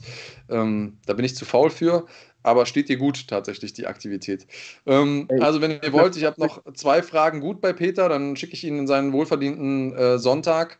Ähm, Und danach geben wir tatsächlich die Gewinner bekannt. Die werden gerade ausgelost. Das äh, Gewinnspiel ist vorbei und äh, die Losfee Michael im Hintergrund ähm, zieht aus dem Lostopf jetzt gerade die entsprechenden Namen. Ähm, so, schauen wir mal, was der, was der Chat sagt. Übrigens, wenn ihr gerade dabei seid, ähm, gerne einmal Daumen hoch. Das hilft äh, nicht nur dem Video, sondern auch dem Kanal. Und wenn ihr da schon dabei seid, könnt ihr auch gerne unsere Glocke einmal betätigen. Ähm, und Peter, ah, Mad Max äh, wieder, aber eine spannende Frage, weil ich witzigerweise gestern noch mit jemand anderem drüber gesprochen habe. Ähm, Peter bei äh, Seven vs. Wild. Kennst du das Format? Nein. Äh, ist ein YouTube-Format, ähm, wo Leute äh, in die Wildnis geschickt werden und müssen irgendwie sieben Tage äh, in der Wildnis bleiben, komplett alleine. Haben wohl auch so einen Notfallknopf, wenn du keinen Bock mehr hast oder irgendwie im Stress bist, dann äh, musst du raus und filmst dich halt dabei. Und ähm, ja, würdest du dir so ein Survival-Format äh, zutrauen? Fritz Meinecke heißt, glaube ich, der, der Kollege, dessen, dessen Kanal äh, das Ganze ähm, pusht. Müsste ich mal genauer zu Gemüt ziehen und es müsste natürlich auch vom, vom Datum passen. Ich bin ja ein schwer beschäftigter Mann, aber grundsätzlich, why not? Äh, so eine kleine Auto-Challenge. Also wie du vorhin schon gesagt hast, ich bin gerne draußen unterwegs, nachdem ich äh, über 20 Jahre nur in stinkenden Gyms äh, verbracht habe, zieht es mich jetzt beim Sport ein bisschen mehr nach draußen. Also Survival war bisher nicht mein Style. Also auch wenn ich gerne draußen bin, habe ich da immer meine, mein, mein Feschbar selber dabei. Jetzt so ein Tier irgendwie erlegen habe ich bisher noch nicht gemacht dabei. Wenn es sein muss, why not? Okay. Also schauen wir mal, ob das was wird. Ähm, was ist mit Robin Moosmann, wird hier noch gefragt. Äh, Heinrich Hempel fragt. Wann sehen wir ihn endlich? Ja, ähm, wir hätten ihn eigentlich in Balingen sehen sollen, aber er hat sich knapp einen Monat vor dem Kampf, hat er sich die Schulter ausgekugelt. War Gott sei Dank nicht ganz so schlimm, wie es auf den ersten Blick aussah. Also es war äh, beim Sparring mit, äh, mit Mago, mit Magomed Schweipov, der jetzt auch im Series-Finale steht. Also beides hervorragende Ringer. Und da geht es richtig ab im Sparring auch zwischen den Jungs. Und äh, da ist er irgendwie unglücklich äh, auf die Schulter gefallen und ihm ist so die ganze mhm. Schulter aus dem Gelenk halt rausgeploppt. Wir haben dann probiert, so schnell es geht, einen MRT-Termin ähm, zu bekommen. Und glücklicherweise sind keine Bänder gerissen, sondern das Gelenk ist quasi aus der Kapsel äh, rausgesprungen und die Kapsel, wo das halt irgendwie drin sitzt, hat einen Riss und es verheilt jetzt ohne OP, nur mit Physiotherapie und deshalb, ja, er ist auf dem Weg der Besserung und wir hoffen, dass er, dass er bald wieder, wieder kämpfen kann. Aber ja, also er ist in letzter Zeit wirklich so ein bisschen, bisschen vom Pech verfolgt, leider. Ja, hoffen wir mal auf das Beste, gute Besserung an der Stelle. Und ähm, zwei Fragen und dann lasse ich dich wirklich gehen. Erste Frage nochmal. Ähm, es gab ja noch jemand anders, der eigentlich hätte in Badingen kämpfen sollen, nämlich Christian Mach, der tatsächlich zur, zum Zeitpunkt der Veranstaltung dann im Krankenhaus lag. Wie geht es dem denn gerade?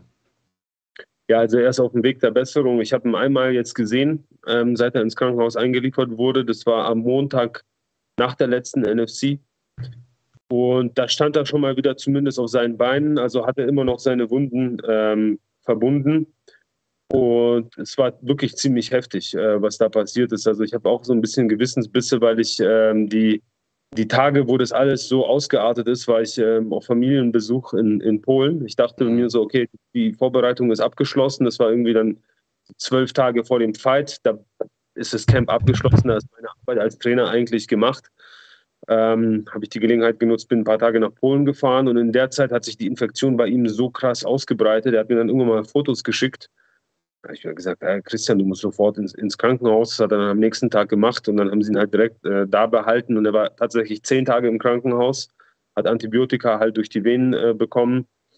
Und was passiert ist, äh, ja, eine Staphylokokkeninfektion, die er einfach viel zu lange ignoriert hat. Also ihm war es nicht klar, dass er Staphylo, also dass er diese Entzündung hat. Er dachte einfach, das ist eine Wunde, die nicht richtig verheilt dann sind aus der einen Wunde zwei geworden, dann drei, dann vier und dann war so gefühlt sein ganzer Körper befallen. Also er hat es am Arm, er hat es unter der Achsel gehabt, er hat es am Knie gehabt, am Schienbein gehabt und er hat zum Teil auch jetzt noch irgendwie drei Wochen danach hat er noch offene Stellen. Also äh, seine Wunde am Bein ist noch nicht ganz zugeheilt, da hat er noch ungefähr so eine 1 Euro große ähm, offene Wunde.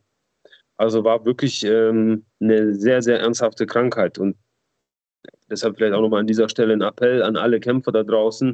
Das ist eine Infektionskrankheit, die bei MMA-Kämpfern, bei Ringern und bei Judokas häufiger mal äh, rumgeht. Man kennt es eher aus warmen Ländern, aber kann genauso hier passieren, wie man, wie man bei uns gesehen hat.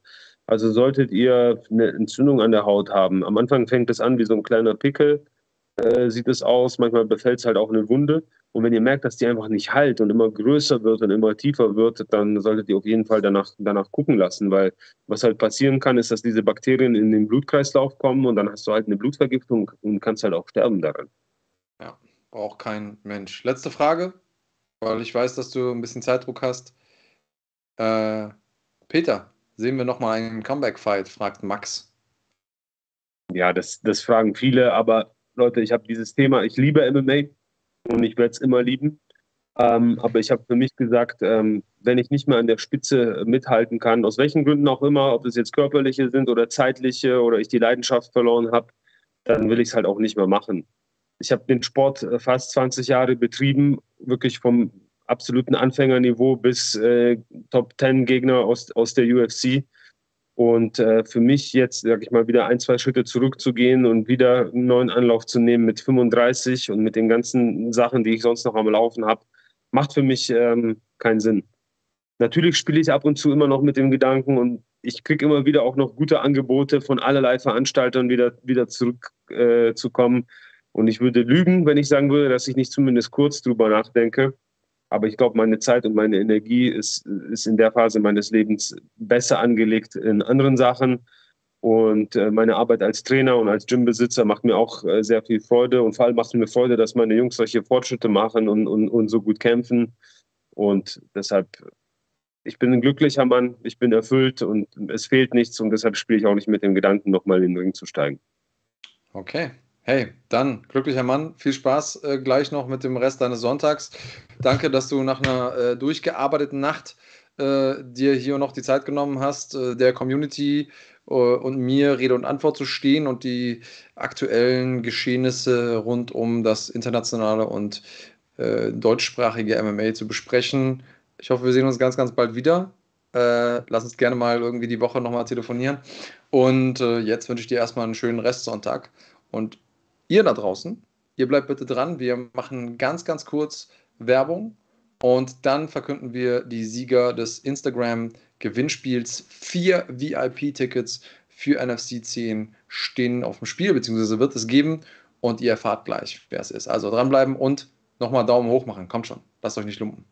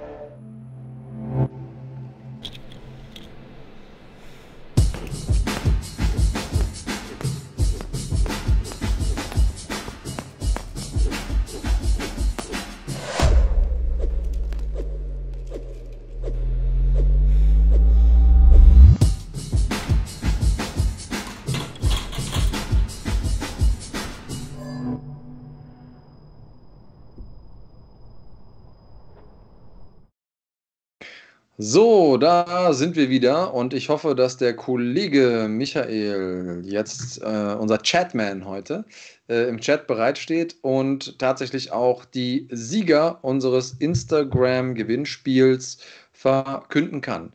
Ähm, Micha, gib mal ganz kurz eine Meldung, wenn du dabei bist und wenn du äh, bereit bist, um die Sieger zu verkünden. Dann einmal bitte kurz hier im, im Chat eine Meldung raushauen. So, noch sehe ich nichts. Kann sich aber nur um Jahrzehnte handeln, bis das losgeht. Also, Gewinner steht fest. Vier VIP-Tickets für NFC am 6.8. in Bonn gehen an Christina Dörfler. Also, Christina, viel Spaß für dich und deine drei VIP-Gäste am 6.8. Wir wünschen dir enorm viel Spaß damit. Und ähm, ja, ich habe es gesagt, morgen gibt es nochmal einen absoluten Knaller, den ihr nicht verpassen solltet. Deswegen glaubt mir einfach und holt euch jetzt schon Tickets. Unter äh, fighting.de slash Tickets könnt ihr Tickets buchen für den 6.8. und auch für die anderen Events dieses Jahr, denn das wird episch. Also ihr feiert gerade mit Christina. Schön, ähm, dass du mit am Start bist. Und übrigens, wo wir gerade davon sprechen, Kampfsport in der Region rund um äh, NRW, Bonn, Düsseldorf ist nicht ganz so weit. In Düsseldorf wird es am 20.08. und zwar im Castello, eine äh, Halle, Halle die Kampfsportfans gut kennen, ähm, etwas geben. Und zwar Glory 81, die größte Kickbox-Organisation der Welt, kommt nach Deutschland. Hauptkampf wird sein Jamal Ben Sadiq gegen Benjamin Adegboui, also Schwergewichts-Action. Dafür ist Glory bekannt. Das äh, feiert Glory und dafür feiern wir Glory auch. Das wird der Main Event sein. Und dazu haben wir einige deutsche Kämpfer am Start. Also die deutschen Beteiligten könnt ihr anfeuern und gleichzeitig könnt ihr natürlich auch diesen großartigen Main Event sehen. Ich schaue nochmal ganz kurz auf meine Karte. Also aus Deutschland sind dabei Yuri de Sousa, der kämpft gegen Donovan Wisse. Also Titelkampf im Mittelgewicht. Extrem cooler Kampf aus der Sicht des deutschen äh, Kampfsports. Dann Rafik Habiat kämpft im Federgewicht gegen Sakaria Sugari. Also Federgewicht Rafik Habiat auch ein Kämpfer aus Deutschland. Dennis Wossig im Federgewicht. Ebenfalls ähm, in Deutschland zu Hause. Der gute Mann kämpft gegen Naoki Seki. Florian Krüger im Mittelgewicht kämpft gegen Michael Boapea und zwei Deutsche gegeneinander werden aufeinandertreffen im Leichtgewicht, wenn Chris Wun und Elias Darazzi aufeinandertreffen. Also Glory, internationales Kickbox, Flair, internationale Kickbox-Veranstaltung und äh, mit einem fantastischen Main Event. Das Ganze bekommt ihr zu sehen live im Castello in Düsseldorf und zwar am 20.08. Solltet ihr euch auf keinen Fall entgehen lassen. Wir äh, blenden euch auch gerne den Ticket-Link dazu nochmal ein. Ähm, also besorgt euch Tickets, wenn ihr nichts verpassen wollt. Und das ist einer dieser äh, Events, die würde ich mir nicht entgehen lassen. Macht auf jeden Fall Spaß. Tickets.glorykickboxing.com ist der Link für euch. Wenn ihr das Ganze irgendwo auf Spotify oder so hört, dann ähm, habt ihr natürlich auch die Möglichkeit, das von Hand einzugeben. Ja, das ist einmal Glory gewesen. Und bevor wir zu What's in the Back kommen, lasst uns noch mal ganz kurz ähm, auf äh, die PFL zu sprechen kommen. Denn die PFL ist zu Ende. PFL, äh, zumindest mal die reguläre Saison, ist zunächst zu Ende. Und wir haben ähm, in dem Kampf um eine Million Dollar einige ähm, Dinge, die wir schon wissen. Unter anderem im Weltergewicht ist der Bracket mittlerweile klar. Da kämpfen in der ersten Runde Rory McDonald gegen Magomed Umalatov. In, äh, dem zweiten, in der zweiten ähm, Hälfte des Turnierbaums sozusagen kämpfen äh, Sadibiu gegen äh, Sadibiu C gegen Carlos Leal. Äh, sie hat ja ähm, vor kurzem den Kollegen, äh, Mensch, Gegard Musasi aus dem Rennen genommen. Also damit äh, auch bewiesen, aus was für einem Holz er geschnitzt ist. Ähm, bei den Leichtgewichten der Damen hat äh, Kayla Harrison es nur auf den zweiten Platz geschafft. Sie kämpft damit äh, gegen die drittplatzierte Martina Jindrova und Larissa Plecheko kämpft gegen Olena Kolesnik. Ähm, die vier kämpfen ebenfalls um eine Million Dollar. Es ist diesmal äh, nur ein Vierer-Bracket, das heißt, es werden immer nur die vier Besten aus der Season weiterkommen, weil die Season ein bisschen verkürzt war mit ein paar weniger Teilnehmern. Deswegen wundert euch nicht. Zwei Kämpfe trennen die Kämpferinnen und Kämpfer also von einer Million Dollar. Außerdem haben wir im Federgewicht Chris Wade gegen Brandon Loughnane, also Nummer 1 gegen 4 an der Stelle und Ryoji Kudo gegen den uns Deutschen mittlerweile gut bekannten Baba Jenkins, der ja auch gegen Sababulagi gekämpft hat. Auch diese vier kämpfen um eine Million Dollar. Und äh, im Leichtgewicht Anthony Pettis, Showtime ähm, gegen Stevie Ray, äh, der war auf der Platz Nummer 4. Und Oliver Orbin Mercer gegen Alexander Martinez im Leichtgewicht. Jetzt hat mir Kahn gerade irgendwas aufs Ohr gesagt. Quatsch nochmal bitte. Also genau, äh, das ist natürlich richtig. Äh, Jenkins hat nicht gegen, äh, äh, gegen Saba gekämpft, sondern hätte kämpfen sollen, weil Saba sich verletzt hat. So rum war es. Ähm, und äh, wir schicken an der Stelle liebe Grüße und gute Besserungswünsche weiterhin nach Frankfurt. Alle Events rund um die PFL, Finals bzw. Playoffs seht ihr natürlich hier auf dem Kanal. Ähm, also, wenn ihr noch keine habt, Mitgliedschaft abschließen und dann seht ihr den Kampf um eine Million Dollar immer jeweils hier live in Farbe und in bunt. So, mal gucken, ob ich ähm, was vergessen habe. Konziliär schreibt hier, finde das Kommentieren bei PFL und die Ergänzungen, die eingeblendet werden, richtig top. Manches besser als bei der UFC für den Zuschauer. Wenn ihr es noch nicht gesehen habt, dann äh, bildet euch doch mal eine eigene Meinung rund um das, was Conciliaci gerade gesagt hat. Plus sind richtig gute Kämpfer dabei, richtig gute Kämpfe mit dabei. Das lohnt sich für jeden Kampfsport- und MMA-Fan definitiv. Ähm, ansonsten, Kahn, würde ich sagen, lass doch mal den Trailer ab für What's in the Bag, denn das fehlt uns noch zu einer kompletten Sendung.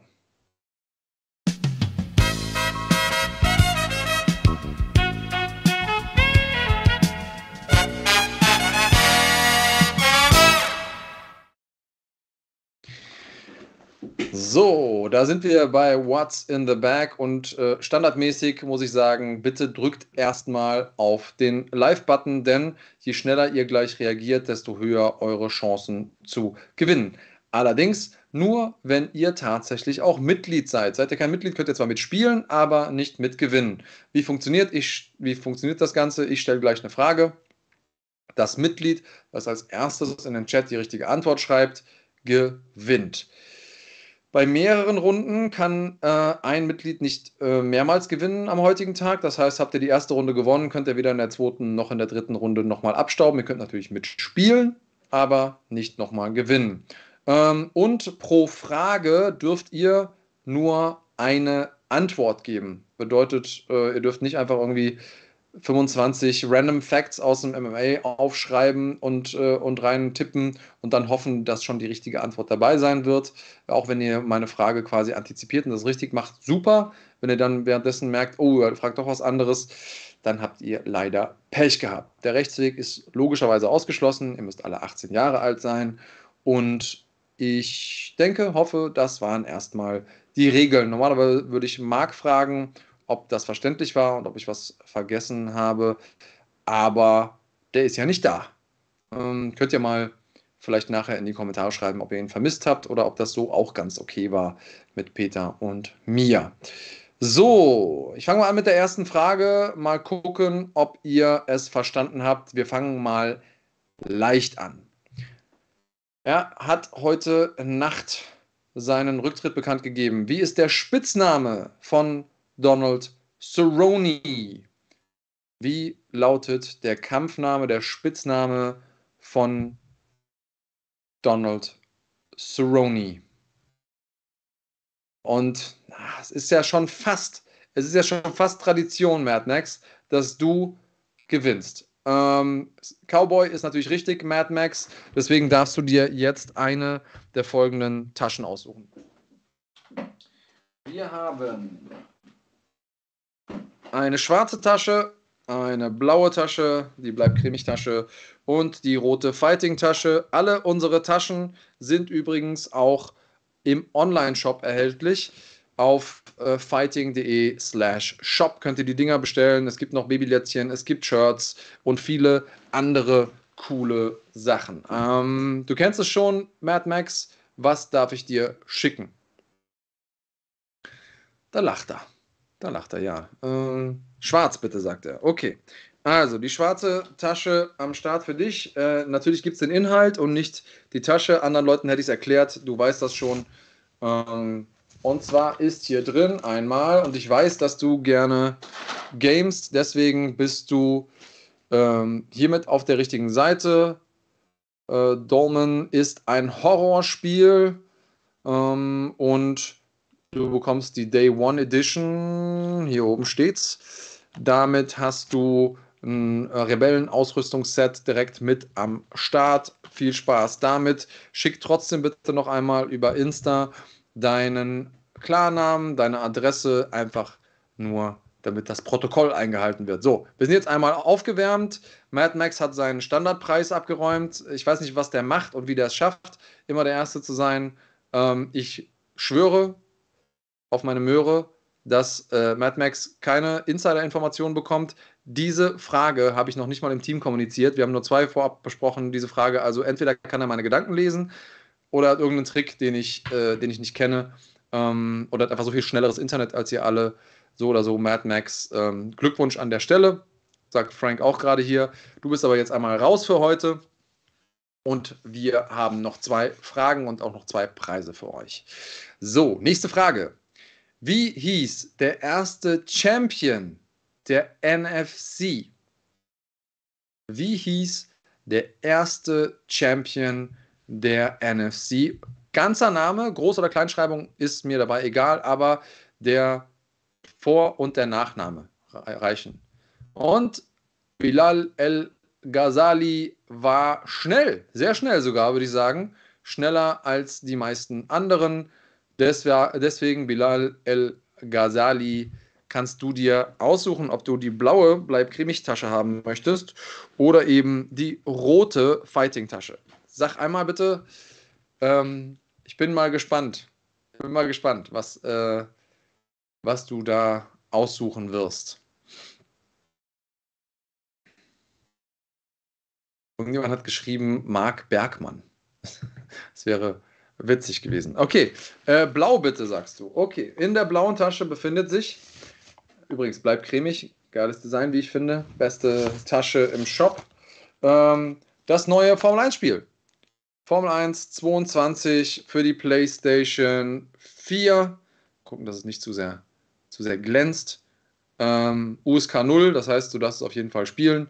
Ähm, und du auch, ich weiß nicht, ob du schon mal gewonnen hast, ich meine mich nicht daran erinnern zu können. Für dich auch bitte einmal deinen Klarnamen, was du gewonnen hast und natürlich deine Postadresse über Instagram im Privatchat schreiben. Dann lasse ich dir das gerne zukommen.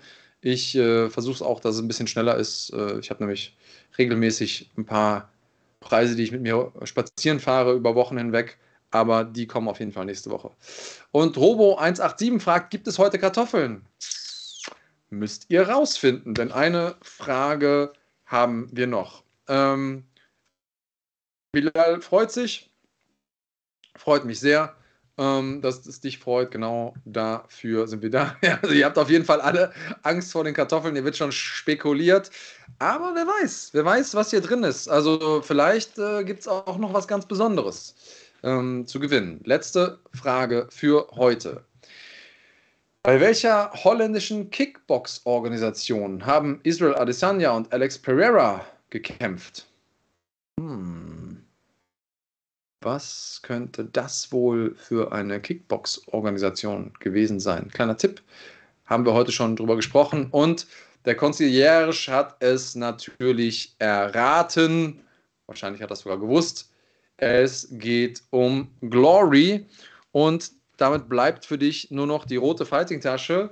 Und ich habe darin super leckere Bio. Nein, überhaupt nicht. Ich habe von Alexander Wertko signierte Top 10 Handschuhe. Das sind, oh, warte mal. Salvo 81 sagt, ich war vorher, damit ich dir nicht Unrecht tue. Nein, Salvo, wahrscheinlich in deinem Chat, deswegen blenden wir hier immer den Chat noch mit ein. In deinem Chat warst du, äh, warst du wahrscheinlich äh, vorne, ähm, weil du mit der Latenz hat das was zu tun. Ähm, Conciliage freut sich auf jeden Fall. Robo187, checkt mal bitte unseren Chat. Äh, Kahn, tu mir mal einen Gefallen, hilf mir mal bitte gerade. Conciliage war der Erste, oder?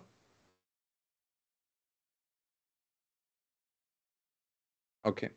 Also, äh, normalerweise habe ich den Marc immer nochmal, der mich äh, korrigieren kann, aber deswegen blenden wir euch hier den Chat ein. Es kann sein, ähm, es kann sein, dass ihr bei euch selber ähm, als erster angezeigt wird, weil es eben schon da ist und noch nicht durchs Internet gegangen ist. Aber ähm, das sind die Original-Fight-Handschuhe, die auch bei der NFC benutzt werden. Die sind jetzt noch nicht in einem Fight benutzt worden, aber Alexander Wertko hat die signiert. Ähm, Conciliage äh, freut sich, das ist schön. Und du kennst auch das Prozedere. Ich meine, du hättest auch schon mal gewonnen. Deswegen einmal bitte über Insta äh, nochmal Klarnamen und Adresse und was du gewonnen hast. Und dann bekommst du diese Handschuhe. Und damit war das für heute What's in the Bag. Und es war auch der Podcast. Ich ähm, hoffe, ihr habt viel Spaß gehabt. Ich würde mich freuen, wenn wir noch das ein oder andere Däumchen nach oben bekommen.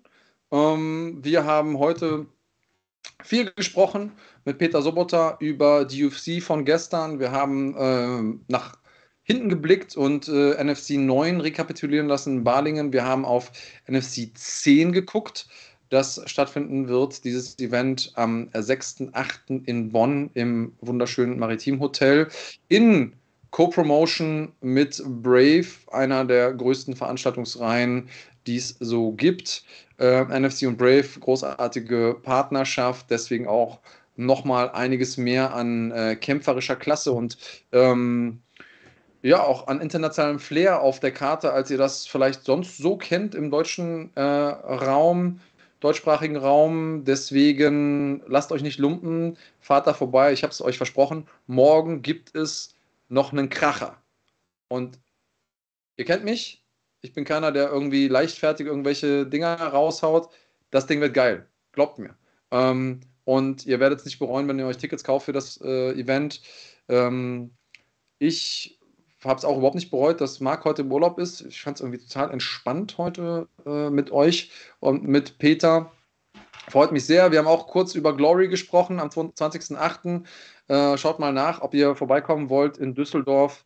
Ähm, das Ding könnte auch richtig geil werden. Äh, ben Sadiq gegen Adek Bui, äh, Schwergewichtsschlacht, absoluter Knaller. Ähm, ja, auch auf die PFL-Saison haben wir nochmal hingewiesen, beziehungsweise die, die Playoffs seht ihr alles hier auf dem Kanal. Wenn ihr also noch kein Abo habt, schließt es ab. Wenn ihr ähm, noch nicht die Glocke aktiviert habt, macht das bitte. Daumen hoch, erzählt äh, euren Tanten, Freunden, Familien, Lehrern, äh, Mitschülern, Kolleginnen, Chefs, äh, Postboten von unserem Kanal, pusht uns noch ein bisschen. Ähm, wir wollen gerne in absehbarer Zeit über die 60.000 Abonnenten kommen. Ähm, und tja, ich würde sagen, an der Stelle freue ich mich über alle, die mit dabei waren live. Äh, schönen Gruß raus an alle Leute, die sich im Nachhinein nochmal anhören, angucken, unseren Podcast und ähm, wünsche euch noch einen schönen Restsonntag. Weiß nicht, was ihr jetzt auch macht, äh, Tatort gucken oder so. Ähm, egal, was ihr macht, macht's gut und bleibt cremig.